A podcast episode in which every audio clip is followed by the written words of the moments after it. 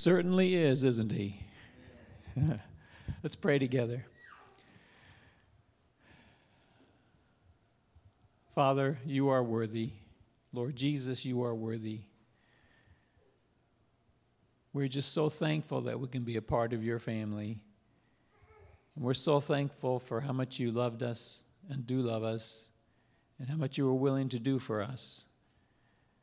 And Father, we thank you that our future, our salvation is in you and in your hands, in your protection. And Lord, we pray that we may be worthy servants of yours by following you, by listening to you, by doing what you want us to do. And may we have that mission as long as we're here on this earth as we wait for the new earth to come. We pray in Jesus' name. Amen.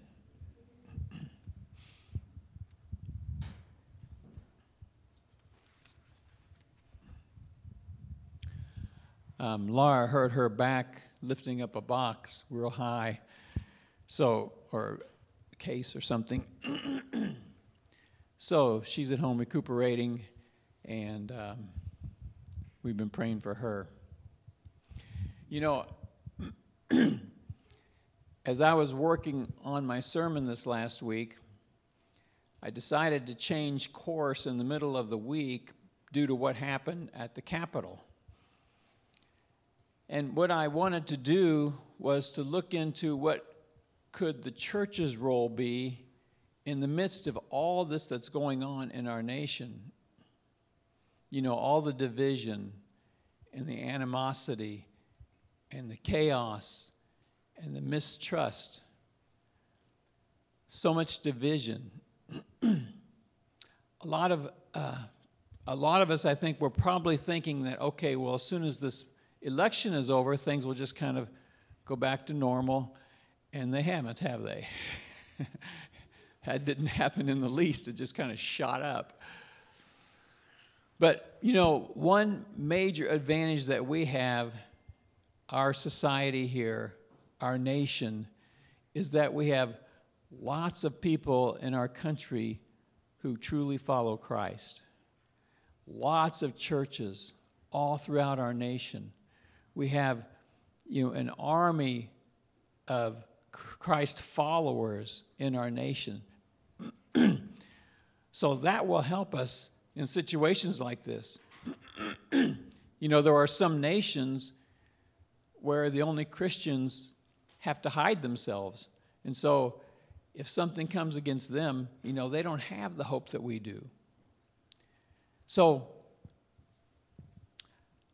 since we are a significant part of our nation, you know, the, the church, the church in America, I see this as our time to step up. I think we can take the lead in a moral sense, of course, in a moral sense, but in, in this sense of hope and going forward and trusting in God and being there as a stable unit, as a part of our nation, that, we, that the church can take that lead role. And we can affect people throughout our nation, wherever we are, you know, whatever roles that we have, whatever our uh, reach is. So I've chosen a few passages of Scripture that speak to how followers of Christ should act in the world, how we should relate to our world, or how we should be for our world, how children of the true God can carry ourselves in our communities and our societies and all the, the groups that we belong to. And the first passage is something we looked at some weeks ago. It's in Matthew chapter 5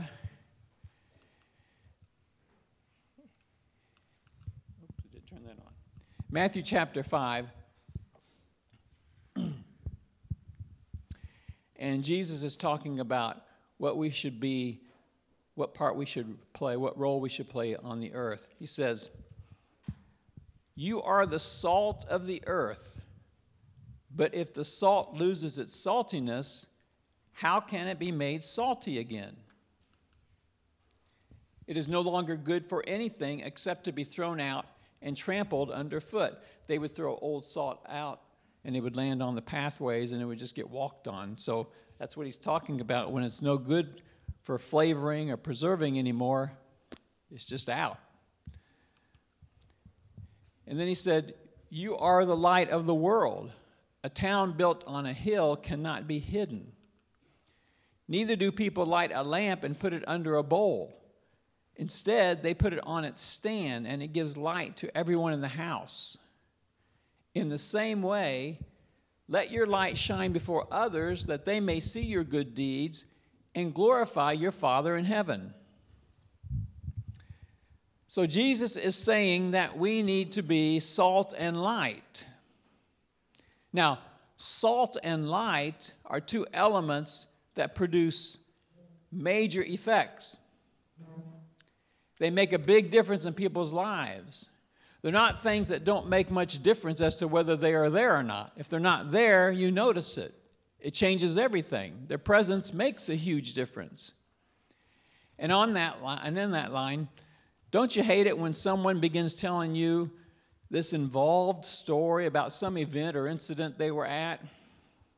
And as, you're t- as they tell, they're telling you this, you look at them with this weird look and you say, I know, I was there and they say, You were? And you say, Yeah, I drove you there. I invited you there.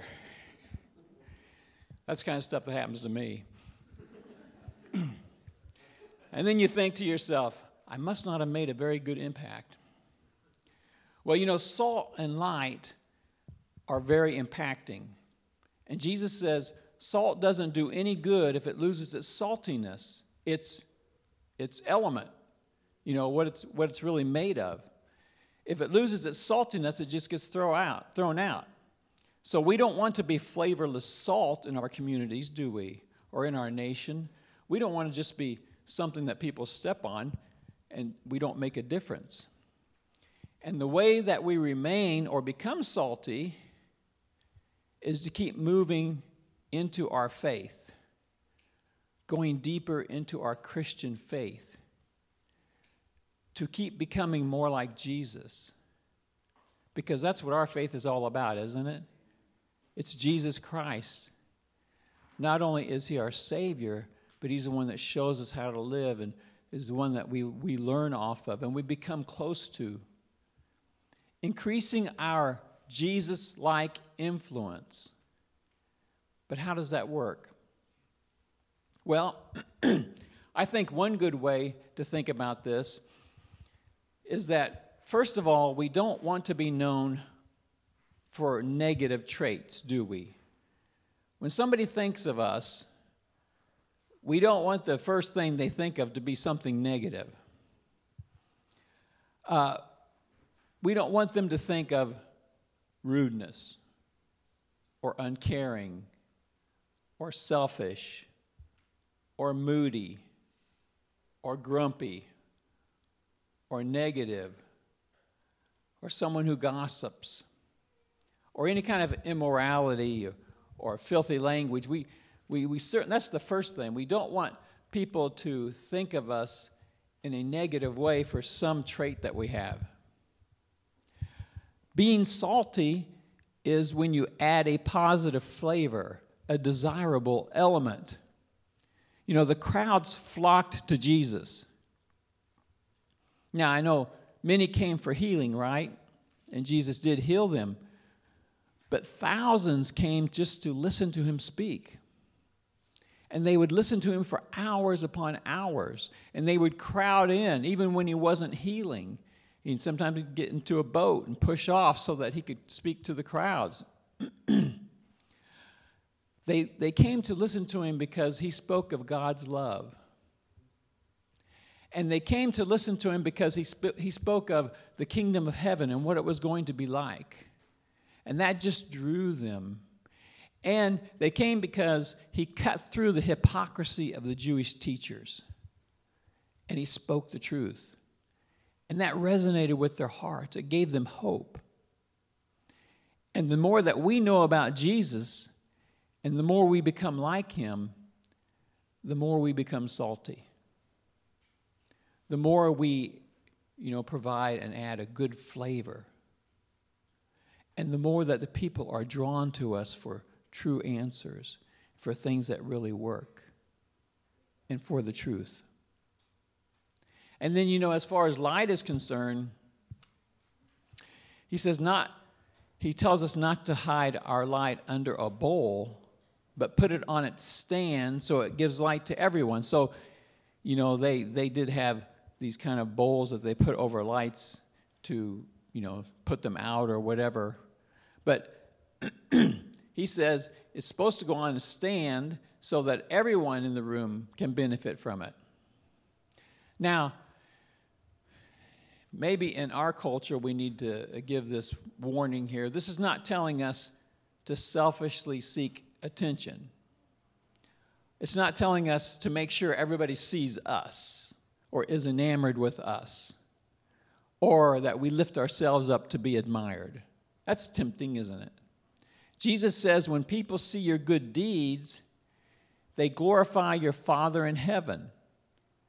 So, if our light is shining so people can see it and we haven't hidden it, if we hadn't hidden our relationship to Christ and that we're following God, and if they see our good deeds, helping people, caring for people, you know, our generosity, our kind words, that's the way we become light. Light for God, doing good for others. And be, by becoming one known as one who serves and helps, becoming one who's known as a helper, one who aids people. If we are always taking, we become known as something else, don't we? But we spread the light of Christ by helping, serving, and expending ourselves, you know, doing something that costs us something for the sake of others. Light, salt, and light.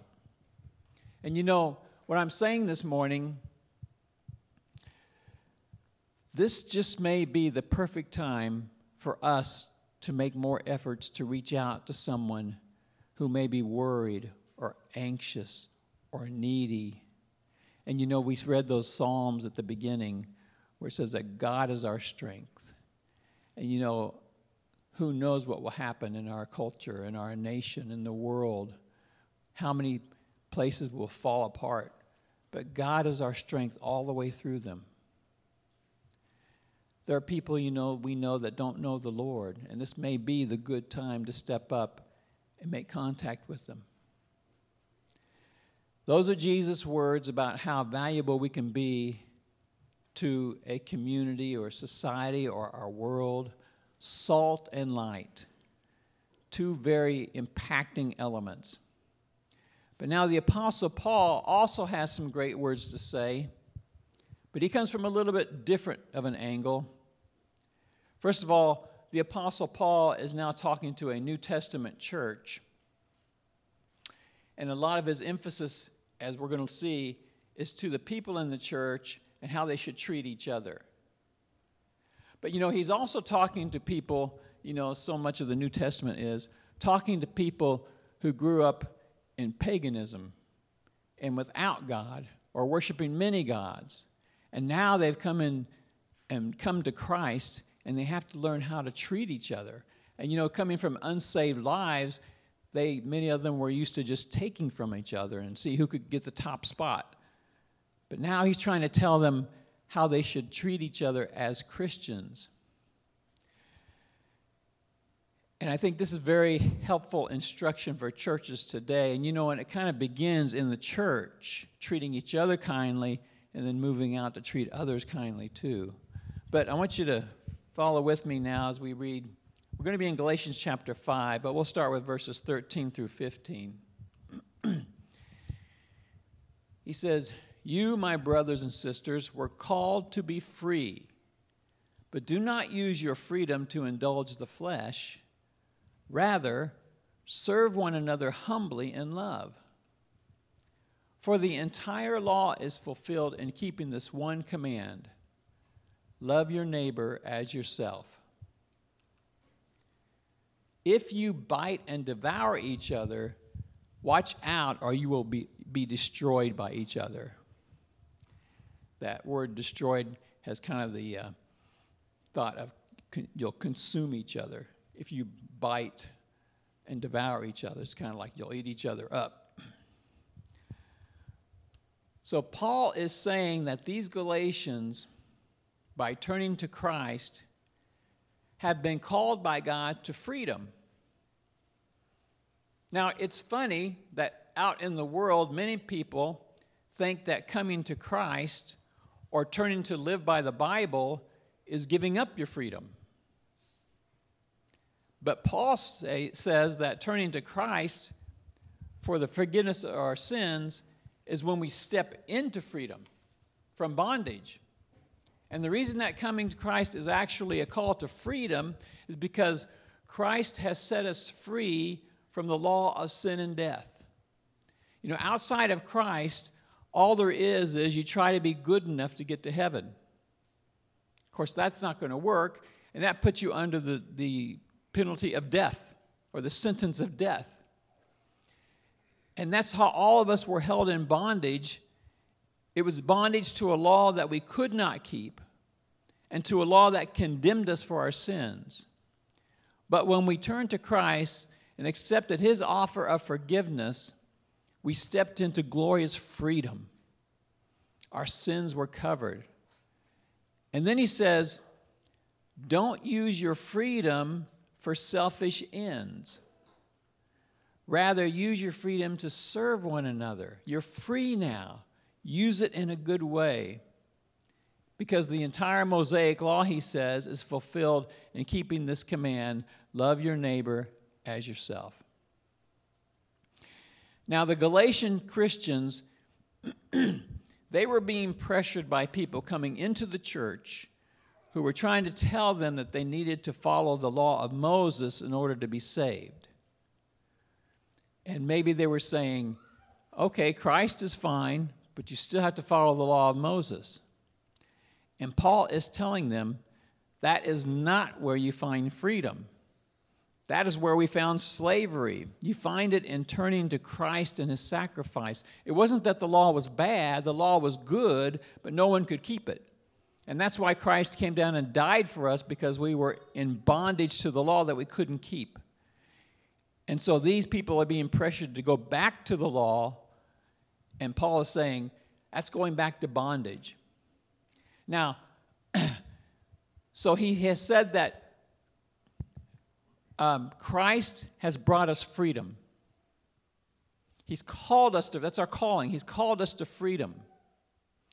And now he describes the uh, living the Christian faith. And in a sense, it is Paul's message of becoming salt and light. So let's see how close we come to Paul's uh, message of encouragement. Look at verses 16 through 18 here in Galatians 5. He talked about being called to freedom. He says, So I say, Walk by the Spirit, and you will not gratify the desires of the flesh. For the flesh desires what is contrary to the Spirit. That flesh is our old, our old nature that didn't have Christ.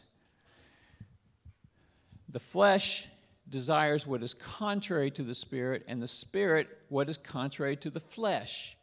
They are in conflict with each other, so that you are not to do whatever you want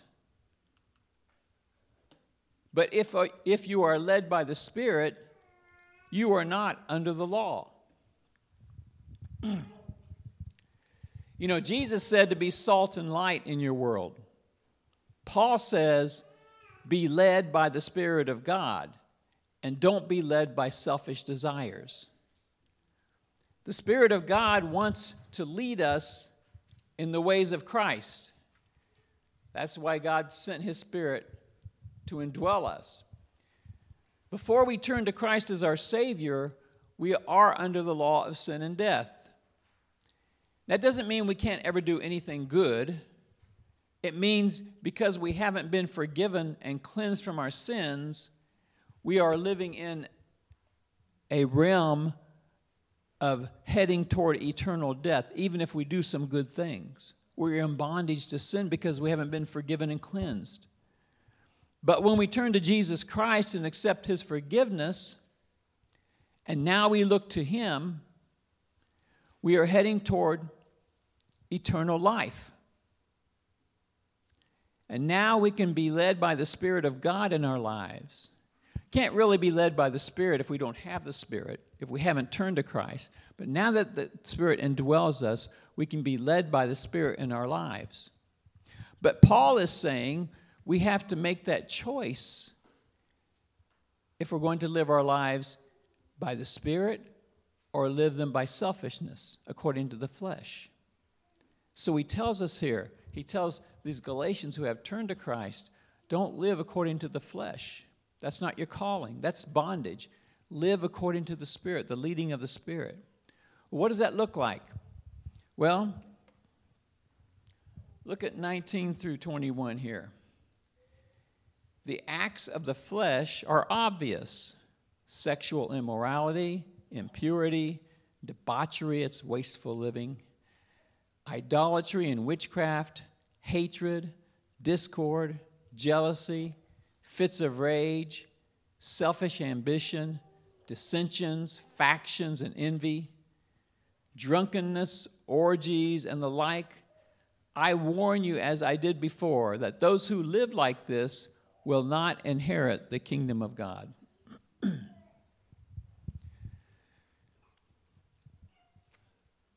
Those acts of the flesh are what many people, especially in college days, will consider freedom. But they actually lead to bondage. But if you don't have that mindset of Christ, sometimes you can't figure that out. The acts of the flesh do not lead to eternal life, but to eternal death, leading to eternal bondage. But now look what it means on the other side to live according to the Spirit, to be led by the Spirit.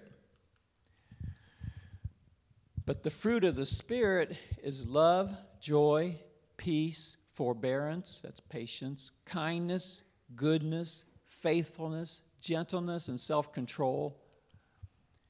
Against such things there is no law. Those who belong to Christ Jesus have crucified the flesh with its passions and desires. Since we live by the Spirit, let us keep in step with the Spirit. Let us not become conceited, provoking and envying each other.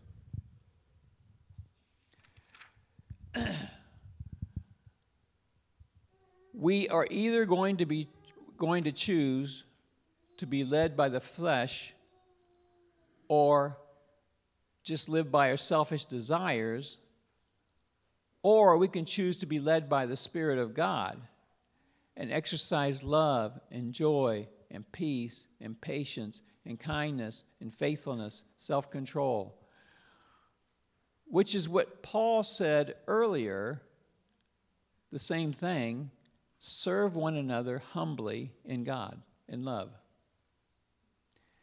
This is living by or according to the Spirit of God. This is the same as being led by the Spirit of God.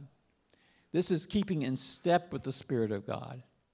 It's all living according to the ways of the Spirit, the ways that God leads through the Spirit. And guess what? When we choose to live by the Spirit, we are salt and light in our world. When we allow ourselves to be led by the Spirit of God, we bring the saltiness of Christ to our community, our neighborhoods, our churches, our schools, our workplaces, our marriages, our child raising.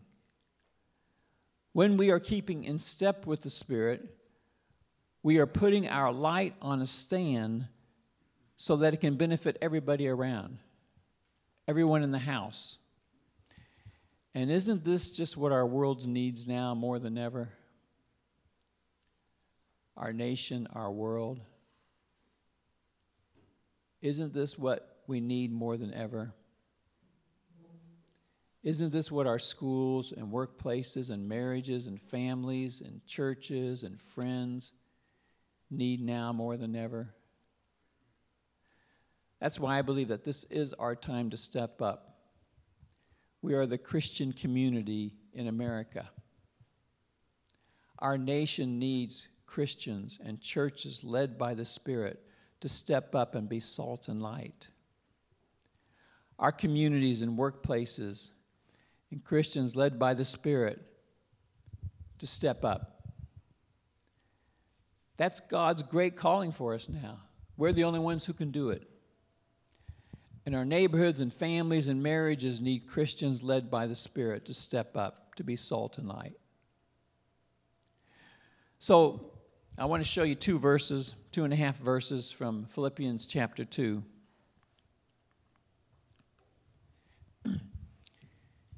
he says, Do everything without grumbling or arguing, so that you may become blameless and pure, children of God without fault in a warped and crooked generation. Then you will shine among them like stars in the sky as you hold firmly to the word of life. This is our time when the world seems to be so uncertain and so chaotic, when things that people had put their trust in is, are just falling apart. And you know, we may be fearful of what's coming down the pike. There are people that have planned to make some pretty big changes in our culture. well,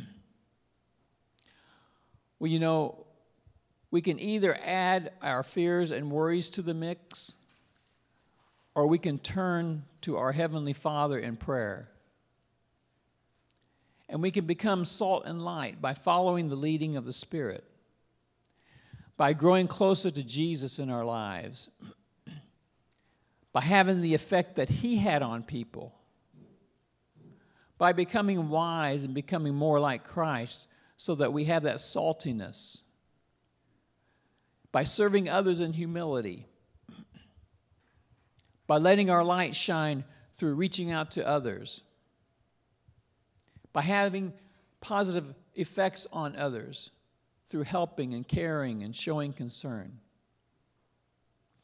Now, I'm not trying to speak down to anybody.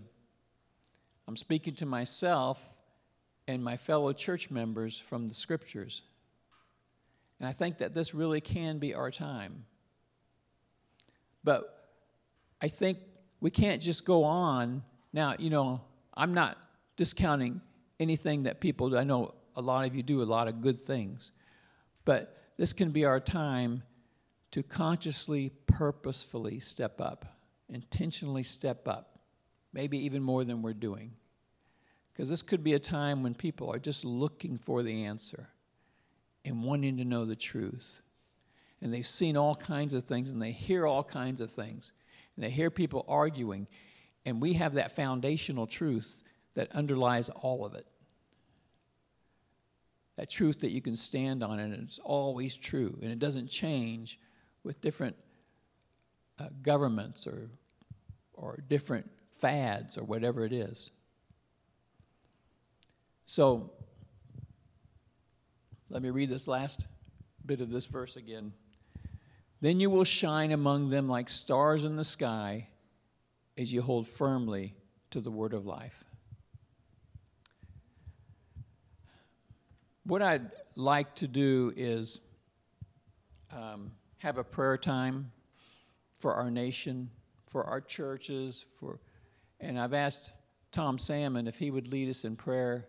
And if anyone else would like to pray afterwards, we just take a few minutes. There is going to be a life group after the, the service where we can discuss this sermon and, and all the points in there. So if you're interested in that, you're welcome to join that life group. Tom, would you please lead us in prayer?